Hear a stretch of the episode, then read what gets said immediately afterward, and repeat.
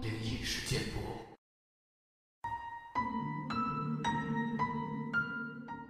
嗨，你好，欢迎来到今天的奇闻事件部，我是主播莫大人。本节目内容纯属虚构，故事效果不足为信，也请各位朋友千万不要模仿。这期节目呢，我们接着上一期那个话题，还是妈妈给我讲的一个故事。这是妈妈讲的另一个故事，是发生在隔壁小区的，也是一名租客在租房期间发生的怪事。那名租客就叫张先生，他是一个自由职业者。平时会给一些杂志写写稿子。自由职业者有许多都是日夜颠倒，熬夜多了，身体亏虚，阳气自然下降，容易看到一些平常人看不见的怪事儿。某一天深夜，张先生写完稿子，已经是凌晨两点半了。但是刚结束一项工作。他一点睡意都没有，于是起身去阳台抽支烟。这天晚上没有月亮，一片安静。远处亮起的路灯，也显得十分渺茫。对面楼没有一间是亮着灯的，他这间屋子还灯火通明，就有些突兀了。张先生偶尔也会写灵异小说。他看到只有自己的房间亮着，不由得心里跟自己开了个小玩笑：如果深夜有什么不干净的东西路过，肯定会过来看看这间屋子吧。张先生胆子不算小，这么一个灵异的念头没让他吓着自己，百无聊赖的抽了支烟，打算回屋了。就在这时，耳边忽然传来一个声音。嘻嘻的笑着，说：“啊，你好呀。”张先生一个机灵，转过头去，却什么都没有。他怀疑自己幻听了。阳台外可是二十楼的高空啊，就算楼上的邻居在讲话，也不该近在耳边。张先生想：“我一定是太累了，有幻觉了。”得赶快回去休息才行。他推开阳台门，就在推门的时候，肩上被什么东西拍了拍。那声音又响起来：“你好呀。”张先生连忙回头，这一回头可不得了，只见外面的无边黑暗中，倒悬着一张小丑的脸，涂着惨白的颜料。鲜红的嘴唇，大的诡异，眼睛上画着两个星星。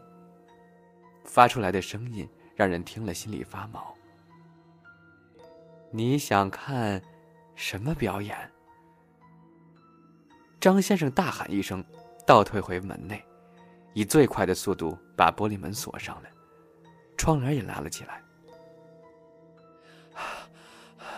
他大喘着粗气。过了好久。外面还是没有一点动静，让他怀疑刚才都是幻觉。他小心的贴在地上，揭开落地窗帘的一角，往外望去，什么都没有看到，只能见到摆在阳台地上的几盆植物。张先生松了一口气，正要起身，忽然，一只画着星星的眼睛猛地出现在视野中。小丑的声音隔着门传过来：“哈哈，找到你了。”张先生一把甩开窗帘，连连后退。那张脸却不放过他，一边问着：“你想看什么表演？你想看什么表演？你想看什么表演？”一边试图往门缝里钻。半张脸都很容易的钻了进来。不过鼻子是立体的，像一颗红球，所以被夹住了。小丑的眼睛转了转，看向目瞪口呆的张先生，说着：“糟糕，今天不行了，下回，下回再来找你玩。”接着，立刻就消失了。张先生惊魂未定。第二天，发疯般的找到本地最有名的高人，请高人救命。大师说，他是偶然招惹了邪祟，给他画了一些灵符，嘱咐他将符纸烧成灰，涂抹在阳台和玻璃门的各处。张先生照做了。果然，一个星期过去，他再没见过怪事他以为这事儿化解了，大着胆子去阳台抽烟，也没再碰到那个小丑了。张先生有个不好的习惯，就是不愿意把衣服收进衣柜里，而是挂在阳台上，每天晾着，需要穿了才去拿下来。这天半夜。他想起明天要穿的衣服还没收呢，便打开阳台门，拿起晾衣叉收衣服。他取下第一件衣服，接着是第二件。勾住第三件的时候，他看见衣服后面似乎有什么东西。他缓缓的，颤抖着手把第三件衣服取下来，只见这件衣服和后面那件的缝隙里。藏着一张小丑的脸，那张脸本来正在睡觉，被这动静弄醒了。见到他之后，一脸惊喜的说：“你好呀，你要看什么表演？你要看什么表演？”张先生大叫一声，晕了过去。听到这儿，我很怀疑这个故事的真实性。我问我妈。那为啥前几天我还见过张先生呢？他明明活得好好的。我妈说，小丑本来就是想表演而已，并没打算对张先生做什么。原本这儿有个马戏团，后来因为他们的小丑出车祸，凑不齐人数就解散了。你去附近剧场打听打听，就知道我说的是真是假了。我真去剧场打听了。工作人员告诉我，这个出事的小丑叫做周顺，以前是很有名的演员，热爱表演事业，人缘也好。可惜那场车祸，周顺再也没有了上台的机会。可能是太热爱表演了吧，死后尚有执念，才会在这地方到处飘荡。张先生偶然招惹了他，但是小丑也没别的意思。只是想让张先生笑一笑而已。铃铃铃！一阵刺耳的电话铃声，打断了我出牌的思路。已经半夜快两点了，看来这把斗地主又要输了。你好，保安室。喂，是三幺二号的住户，现在我们家楼上好像有人吵架。动静特别大，您能派人过去看看吗？三楼啊，行，我们尽快安排。说要派人，其实就是我自己跑一趟。毕竟这不是什么市中心的高档小区，每晚也就一个值班保安，连监控都是前两年才装的，给的钱也不多。要不是一年前被别的小区住户恶意举报丢了工作，我才不会来这儿呢。说起一年前那事儿，多少有点邪乎。当时也是半夜有人打电话投诉，说邻居家的狗太吵了，让保安过去沟通一下。我到的时候，楼道里的感应灯忽明忽暗的，隔老远就看见一条大黑狗。正朝我狂吠，俩眼睛泛着红光，直勾勾的盯着我瞧呢。那根本不是一条狗的眼神，那简直就是个恶鬼。可能是退伍老兵的义气，也可能是男人生来好斗。我越是吓得头皮发麻，越不想服输。我缓了缓神，一把抽出腰间的橡胶棍，两眼圆瞪的，一步一步逼近那条狗。起初，它还叫得起劲儿呢，渐渐没了声音，最后只是趴在地上哼唧，眼里也没了凶光。狗主人说：“这狗平常特别乖，那天带它出了趟门，回来之后就变得特别暴躁。为了惩罚它，才拴门外边了。后来没过两天，那条狗就死了。再后来，我就被小区开除了。临走前，有人偷偷告诉我，那天他们带狗去的地方，其实是成交的墓地。”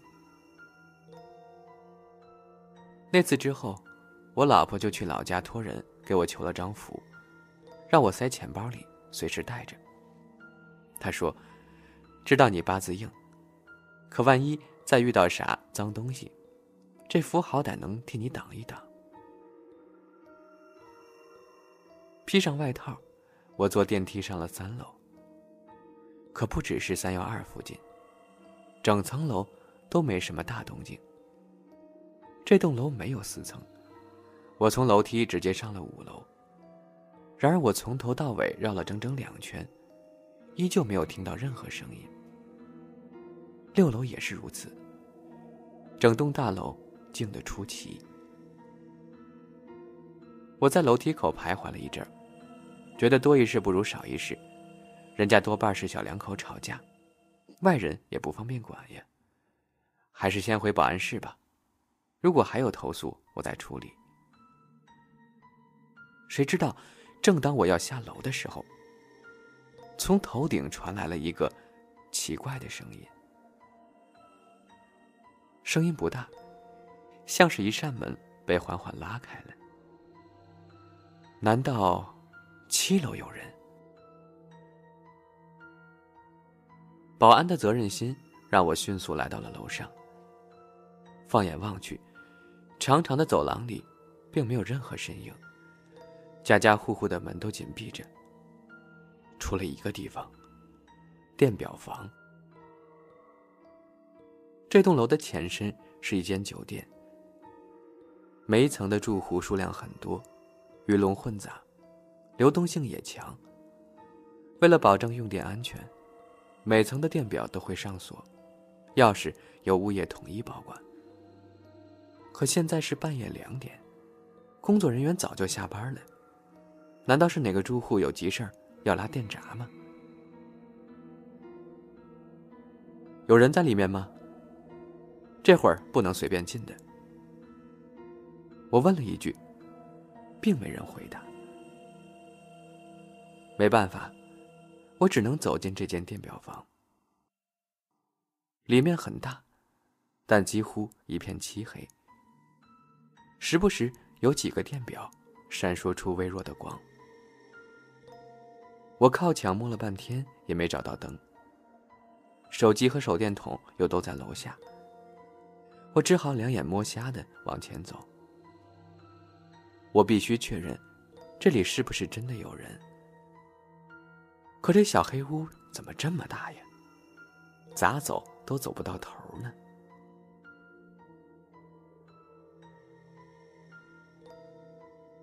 老王，老王，王庆东，昨晚不是你值班吗？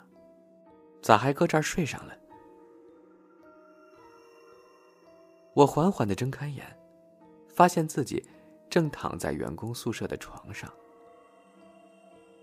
天亮了吗？我听到自己问了一句。那可不，这都几点了？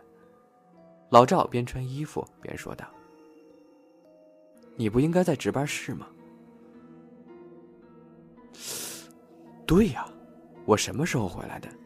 怎么一点印象都没有？究竟是怎么回事呢？咱们下期节目中继续揭晓后面的故事。